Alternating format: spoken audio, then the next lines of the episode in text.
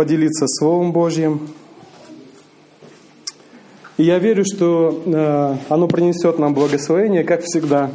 Я уже получил благословение здесь, слава Богу, за светильник, который здесь горит. Вы знаете, я всегда, я люблю повторять одну вещь, э, что э, если вы читаете Библию и не удивляетесь, вы не читаете ее по-настоящему. На самом деле Библия очень интересная книга, удивительная книга. И иногда нам кажется, она даже в чем-то противоречива. Вы знаете, я заметил такую вещь, что когда я вижу, вдруг Бог э, обращает мое внимание на какие-то вещи, которые для меня кажутся странными в Библии, я начинаю искать глубже. Потому что я знаю, что за этим обычно, обычно Бог за этим дает откровение. И я хотел бы прочитать вам одно место Писания, которое недавно меня так зацепило, вот, и оно удивило, и удивится вместе с вами. А, вы можете открыть, это Иоанна 5 глава, 17 и 18 стих. Иисус же сказал им, «Мой Отец совершает работу всегда». Я читаю в новом переводе, чтобы вы не смущались, да? «А работу всегда, и я тоже это делаю». Теперь послушайте. Тогда иудеи еще более усердно стали искать возможности убить Иисуса. Ведь Он не только нарушал субботу, но к тому же называл Бога своим Отцом, приравнивая себя к Богу. Это одно место Писания. Следующее место Писания в том же самом Евангелии от Иоанна, 8 глава, 41 стих. Здесь Иисус обращается к иудеям и говорит, «Вы делаете то, что делал ваш Отец. Мы не какие-нибудь незаконорожденные, они говорят Ему. У нас один Отец, сам Бог. То есть сначала они говорят, он назвал Бога своим Отцом, и его надо за это убить. Здесь он обращается к ним, и они говорят, а мы, говорит, незаконорожденные какие-то. У нас, говорит, Отец Бог. То есть они называют Бога Отцом. А хотят Иисуса убить за то же самое. Вас это не удивляет? Есть разница между тем, что сказал Иисус «Отец мой» и что они говорят «Отец наш». Есть разница или нет? Какая? Мой и наш, да? Вот и вся разница. То есть, если бы он сказал «Отец наш», как иудей, он же был иудеем, да? Не было бы никаких проблем. Но Иисус сказал «Отец мой». И они говорят, его убить за это надо. Интересно, да? Я думаю, что вы много раз читали это место Писания. Вы знаете, когда ты читаешь его так с открытым э, разумом, да, оно, э, задаешь сам себе вопросы. Это Иоанна, то же самое э, Евангелие от Иоанна, 21 глава, 15 стих. Вы помните, все, наверное, прекрасно помните эту этот разговор Иисуса с Петром. После того, как Петр отрекся три раза, да, после того, как Иисус был распят и, распят и воскрес, они встречаются, и здесь такая есть такой, э, такая беседа. Когда они закончили кушать, есть, Иисус сказал Симону Петру, «Симон, сын Иоанн, Ионин, ты действительно любишь меня больше, чем они? Да, Господи, ответил тот, ты знаешь, что я люблю тебя. Иисус сказал, тогда паси моих ягнят.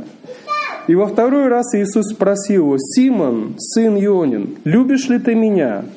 Петр ответил, да, Господи, ты знаешь, что я люблю тебя. Иисус сказал, заботься о моих овцах. Потом Иисус третий раз спросил Петра, Симон, сын Ионин, ты любишь меня? Петр опечалился, что Иисус спросил его в третий раз, любишь ли ты меня? И ответил, Господи, ты знаешь все, ты знаешь, что я люблю тебя. Иисус сказал ему, паси моих овец. Говорю тебе истину, когда ты был молод, ты сам припоясывался и шел куда хотел. Но когда ты состаришься, то протянешь руки, и другой подпояшет тебя и поведет туда, куда ты не захочешь. Иисус сказал это, имея в виду, какую смертью Петр прославит Бога. Потом он сказал ему, следуй за мной. Петр обернулся и увидел ученика, которого Иисус любил. Тот тоже шел за ними.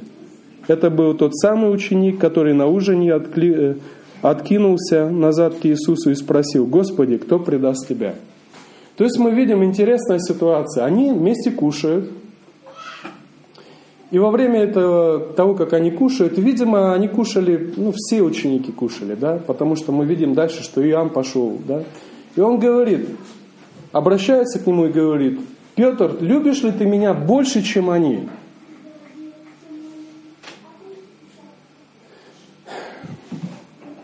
Вот Петр согрешил, вот Петр отрекся от Христа.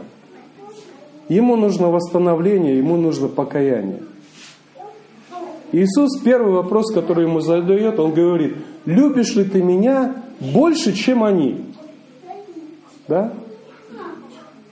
Иисус, э, Петр говорит, да, Господи, люблю тебя. И он три раза его спрашивает, а потом говорит ему, иди за мной. Он начинает идти, и вдруг оборачивается, смотрит, за ними идет Иоанн. Он говорит, а он чего говорит? Он говорит, ты о нем не переживай. Интересно, там замечено, ученик, которого любил Иисус. Да? Вас никогда не удивлял тот факт, что э, кто из апостолов был главным апостолом? Как вы думаете? Петр. Кому ключи дали? Ну, главному ключи дают, правильно? Петр. А кто был любимый? Иоанн. А вас никогда не удивляло, что любимый Иоанн, а главный Петр? Нет? Не удивляло?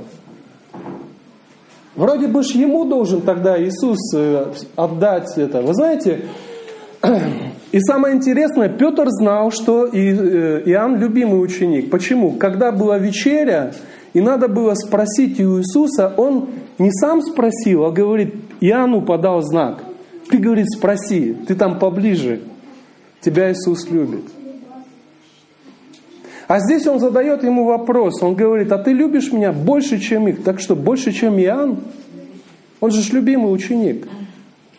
Вот представьте, вас, вам задают вопрос, вы сидите в церкви, вот я сейчас задам вопрос.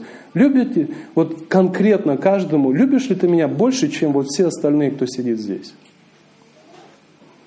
Интересный вопрос. Вот как на него ответить? Вы знаете,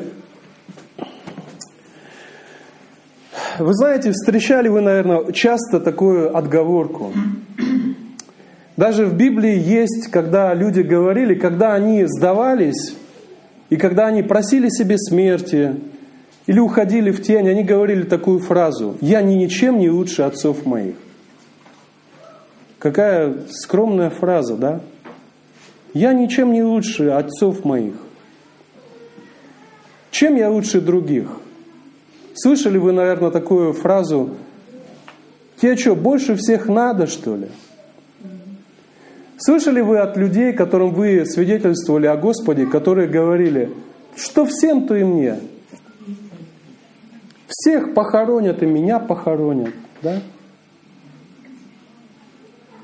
И здесь Иисус задает ему вопрос, он говорит, любишь ли ты меня больше, чем они? Вот чтобы понять, что происходило на самом деле, вот просто представьте, вот вы, ваши дети, да, и вы. И подходит ребенок, и ты его спрашиваешь, ты меня любишь? Он говорит, да, мы тебя любим. И я люблю, и Коля любит, и, и Петя любит, мы все тебя любим. Ты говоришь, ты меня любишь? Вы знаете, каждый ребенок хочет любить маму не просто вместе со всеми, а лично. Каждый ребенок хочет лично иметь. И каждый родитель, когда он хочет, чтобы у ребенка были личные взаимоотношения с ним. Когда Бог говорит тебе, любишь ли ты меня больше, чем другие? Вы знаете, какой правильный ответ? Да, Господи. Я люблю тебя. Я люблю тебя. Вы знаете, написано, что есть такое понятие, как э, без, лю, без э, ревности нет любви. Мы любим Господа. Мы хотим иметь личные взаимоотношения. Меня всегда как-то эта фраза немножко напрягала там. Личные взаимоотношения с Богом. А вы знаете, это действительно так и есть. Не просто сказать «мы», а сказать «я». Господи, я люблю Тебя. И следующее, что Он говорит, если Ты любишь Меня, паси агнцев моих, служи тем, которые любят меньше, да? Бог сегодня может спросить вас, любишь ли ты меня больше, чем твои соседи? Любишь ли ты меня больше, чем все, кто живет в Глинске? Любишь ли ты? Да, правильный да, правильный ответ вообще на самом деле, Господи, ты все знаешь, да? Но сердце наше должно отвечать так. Господи, люблю Тебя. Вы знаете, у нас была соседка, Э, одна, э, вот Лида, моя жена, знает, Алла Решетилова, она всю жизнь, женщина такая была, очень такая, она всю жизнь проработала э, на руководящих должностях, начальница такая. И она была очень жесткая такая, очень такая, ну, бойкая и так далее. И мы, честно говоря, я где-то внутри боялся ей от Боге свидетельствовать. Она такая, ну, железная леди была, да? И удивительно, что действительно Господь ее коснулся, и я ее просто, я ну, с ней общался, и я удивлялся, насколько Бог преобразил ее сердце. Она начала писать ночами стихи, а потом их читать. И однажды она со мной говорила, говорит, Влад, а вот ты скажи, вот у Бога есть любимчики или нет? Вас спросить, у Бога есть любимчики или нет? Вроде бы, как бы, если Иоанн был любимый ученик, наверное, есть, да? Но правильный вроде как бы ответ, что вроде бы как бы нет, да? Он же всех любит нас одинаково. И я стал говорить, не, говорю, Бог, Он всех любит, и это. Она на меня так посмотрела, говорит, ты знаешь, говорит, а я чувствую, что я у Бога любимчик. И когда она мне это сказала, у меня не было никакого желания ее переубеждать. Знаете почему? Потому что мы все должны себя так чувствовать. В хорошем смысле. Не в том, чтобы превозноситься над кем-то. Когда Господь обращается к тебе, любишь ли ты меня больше других, ты должен, у тебя сердце должно высказать, сказать, да, Господи, люблю тебя. Люблю тебя. Вы знаете, у меня были времена, когда я уверовал, были времена тяжелые, я смотрел вокруг, я видел, как много людей, это был 91 год, 92 вот помню это, очень много людей приходило к Богу, очень много уходило, и меня это как-то внутри очень сильно разрушало. Я видел людей, которые приходили, которые уходили, и дьявол мне говорил, что ты будешь следующим. Ты сейчас вот думаешь, что ты там, вот смотри, как он, какой он был горячий, какой он это, смотри, где он сейчас. И я мучился от этого вопроса. И я помню, я пришел к пастору, мы с ним общались, и говорю, ты знаешь, у меня нет никакой уверенности, что я за Богом смогу идти дальше. Внутренние проблемы, снаружи проблемы, часто чувствуешь, что нет веры, да, и он мне тогда сказал, ты знаешь, говорит, есть такой псалом 90-й, и там есть такие интересные слова. «Падут подле тебя тысяча и десять тысяч одесную тебя, но к тебе не приблизится, ибо ты сказал, Господь, упование мое, Всевышнего избрал ты прибежищем твоим». И он мне сказал, ты знаешь, говорит, Влад, а у меня, говорит, такое настроение, если весь мир от Бога отвернется – все отвернутся от Бога. Но Бог мне протягивает руку, я хочу за эту руку схватиться. Пусть упадут тысячи и десятки тысяч. Я хочу надеяться. Я хочу, если Бог, я чувствую, Духом Святым говорит к моему сердцу, я не хочу быть как все. Я хочу схватиться за Божью руку. И вы знаете, это такие простые вроде бы слова, но они очень сильно мне помогли. Я перестал смотреть, я перестал, вы знаете, я, понятно, больно, когда люди отходят. но это не должно нас разрушать. Любишь ли ты меня, да? Он нуждался в восстановлении в духовном. Он Христа предал. Но самое главное, что его спрашивает, он говорит, любишь ли ты меня? И если ты любишь, ты будешь признак того, что ты любишь. Ты захочешь служить другим людям, которые меньше знают Бога, чем ты. Тебе захочется этим поделиться. Да? Это в твоем сердце будет. Вы, э, вам нравится вообще история про Марию и Марфу? Вы любите историю про Марию и Марфу? Нет? Я когда в первый раз прочитал, она мне сильно не понравилась. Вам никогда не было жалко Марфу, нет? Вот, вот представьте себе, то есть это была женщина исполнительная такая женщина, видимо, она была главная в семье, потому что она там всем распоряжалась. Пришел Иисус, и с ним пришло там 12 человек, их 13 мужиков как минимум пришли, их надо накормить. И Марфа вы знаете, это ж не то, что у них там в холодильнике все лежало. В те времена надо было пойти на рынок, все посчитать, все это принести, потом приготовить. Никаких полуфабрикатов. Все это надо было готовить, никаких холодильников, ничего. И она хотела сделать большое угощение. Она хотела, вот, знаете, от щирого сердца да, принять Иисуса. И она уже распланировала все. Вот будет там пять блюд будет, то-то, то-то, то-то. И сестру свою, значит, она, значит, не знаю, за что отвечала Мария, может, за компот, может, за салат, может быть, за это. Но она, написано, переживала о большом угощении. И здесь происходит такой момент, Мария вдруг в самый разгар, когда вот надо ж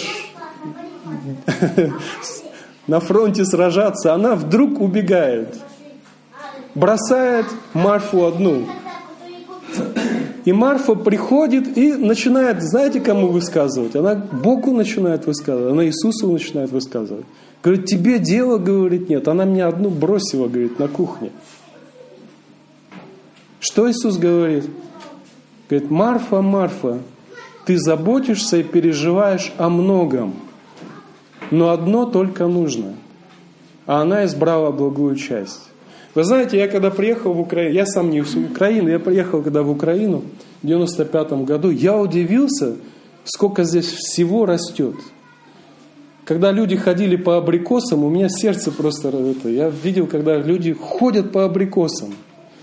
Сейчас я уже привык, когда абрикосы валяются на это. Но я заметил одну такую вещь у украинцев. Они каждый год биткаются. Вот 10 разных принесло, а вот что-то одно не уродило, и я не переживаю за это. О, в этом году помидоров нема. О, в этом году все сливы вымерзли. Вы знаете, если бы хотя бы два или три сорта того, что здесь растет, туда, где я жил на севере, люди радовались бы. Все равно что-то вырастет, какая бы погода ни была. Но почему мы переживаем? У нас в голове, понимаете, мы как Марфа, у нас должно быть все правильно, вот столько, столько, этого, этого, этого. И когда что-то вдруг выпадает, ну пусть бы не, не пять блюд было, ну пусть бы три блюда было. Неужели это так важно, чтобы встретить Иисуса? Люди расстраиваются. А вы знаете, а Мария не была, э, не была ленивой, она не была какой-то, не, не это. У нее сердце просто ее тянуло, она хотела услышать, что говорит Иисус. И у нее, он говорит, она избрала благую часть, которая не отнимется у нее. В одном из переводов написано, не может быть забрана у нее. Вы хотите в своей жизни иметь что-то, что у вас нельзя забрать? Не, не, не украсть у вас это невозможно. Не там невозможно от вас это забрать. Что-то, что есть, что невозможно забрать.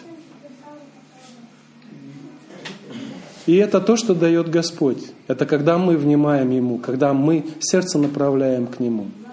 Это наши личные взаимоотношения с Ним. Это то, что нас восстанавливает, даже после падений, после этого. Это лично, когда Господь говорит, любишь ли ты меня? Больше, чем они. Люблю Тебя, Господи. Писание говорит, что Бог, это 1 Петра, 1 глава, 18 стих, что Господь избавил нас не просто от грехов. Когда люди говорят о покаянии, говорят, о, это, конечно, ему надо, он пьяница, он это. А я же хороший человек. Писание говорит, знаете, от чего Бог нас избавил? От суетной жизни, переданной нам от отцов. Слово суета и слово пустота – это одно, одно и то же в оригинале. От пустой жизни – вы знаете, мои родители, мои деды, бабушки, они не были ни ворами, ни бандитами, они не занимались, они были приличными людьми. Один мой дед был плотником, второй дед прожил в селе, он первым трактористом был там, вот когда еще вот эти вот старые тракторы, знаете, фарзоны были американские. Но Писание говорит, что Бог освобождает нас от пустой жизни, переданной нам от родителей. Исайя 53, 6 написано так. «Все мы блуждали, как овцы, совратились каждый на свою дорогу, и Господь возложил на Него, на Иисуса, грехи всех нас. Не все мы ограбили банк, не все мы делали какие-то вещи плохие, но все мы делали одно – мы ходили своими собственными путями. И в этом в этом заключается то, что он понес на себе. Да? То есть мы ходили, мы жили своей собственной жизнью, отрезанные от Бога, отрезанные от источника жизни. Вот в чем было наше заблуждение. Да? И Господь, написано, умер для того, чтобы привести нас к Богу, чтобы иметь личные взаимоотношения, чтобы ты мог сказать, Он мой Отец, Он мой Отец. Он не наш Отец. Хорошо, мы молимся, Отче наш, да? Но ты должен уметь сказать, это мой Отец. Это мой Бог. И когда ты скажешь так, что это действительно, вы знаете, религиозных людей это заденет. Они скажут, что ты на себя взял? Религиозные люди возмутились, хотели его убить. Он говорит, мой отец это мой отец. Видимо, что-то было в этих словах, и они видели, что у него было что-то, чего не было у них, хотя они Бога тоже отцом называли. Поэтому пусть Господь благословит нас, каждого из нас, избрать благую часть. Не расстраиваться из-за вещей, которые происходят, не выстраивать собственные, не заботиться о многом. Вы знаете, есть люди, которые считают, что они постоянно о чем-то должны переживать. Вот и то, и за детей, и за то. Я все понимаю, что мы... Ну вот знаете, приходит такой момент, когда мы должны уже просто молиться за своих детей. Они, мы не можем на них повлиять, они уезжают. У нас вот два старших сына уже уехало, один только с нами. Мы молимся, мы предаем в руки Божьи. Но когда человек постоянно ходит в тревоге, в переживаниях, и он чувствует, как чувство вины такое, если он о чем-то не переживает вдруг. Он обо всем должен переживать.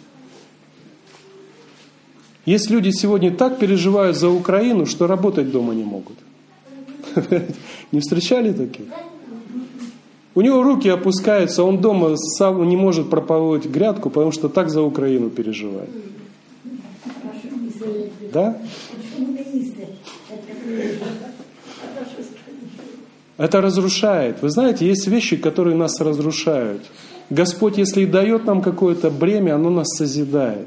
Вот интересно, опять же, это, это такой парадокс. Иисус говорит, придите ко мне, труждающиеся, обремененные, и я успокою вас. Возьмите иго мое на себя и научитесь от меня, ибо я кроток и смирен сердцем. Такое интересное предложение. Ты уже обремененный, ты уже труждающийся. Тебе говорят, приди, тебе еще иго на шею повесят. И тебе сразу полегчает. Некоторые люди именно так и воспринимают Божьи заповеди. Они говорят, вот я жил так, и это, вот пытался так что-то сделать.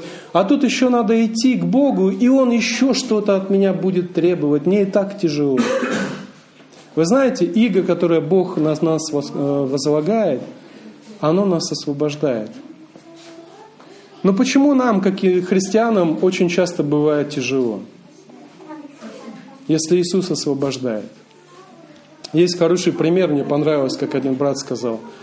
Когда раньше, когда у детей было искривление позвоночника, им э, надевали корсет, чтобы он выпрямлял их. И когда человек, он скривленный, ему одевают корсет, ему сначала очень неудобно и больно, ему хочется скинуть его. Но когда он выпрямляется, он чувствует себя в нем хорошо. Потом снимают этот корсет, и у него уже нет проблем с позвоночниками. Потом многие проблемы, вы знаете, многие проблемы у нас э, физические от э, позвоночника. Вы в курсе, да? Там центральный нервный столб идет и так далее. Вот точно так же, когда мы мучаемся, не можем кого-то простить, нам тяжело. Бог говорит, прости. Вы знаете, когда ты прощаешь, как легко тебе становится. Ты перестаешь мучиться от этого. Божьи заповеди, а, Давид говорил, я, говорит, охранял себя по заповедям Твоим. Заповеди Твои защищают меня. Это не какое-то бремя, которое я должен теперь тянуть, Бога как-то должен угождать. Это то, что защищает меня, это то, что выстраивает меня изнутри, то, что дает мне силы. И Божьи заповеди не тяжелые. И они благо на самом деле для нас, а не что-то, что нас заставит согнуться. Пусть Господь благословит нас в том, чтобы нам иметь личные взаимоотношения, чтобы ты мог сказать это. Люблю тебя, Господи. Люблю тебя. Вот сегодня брат говорил, петь громко. Знаете, кто поет громко?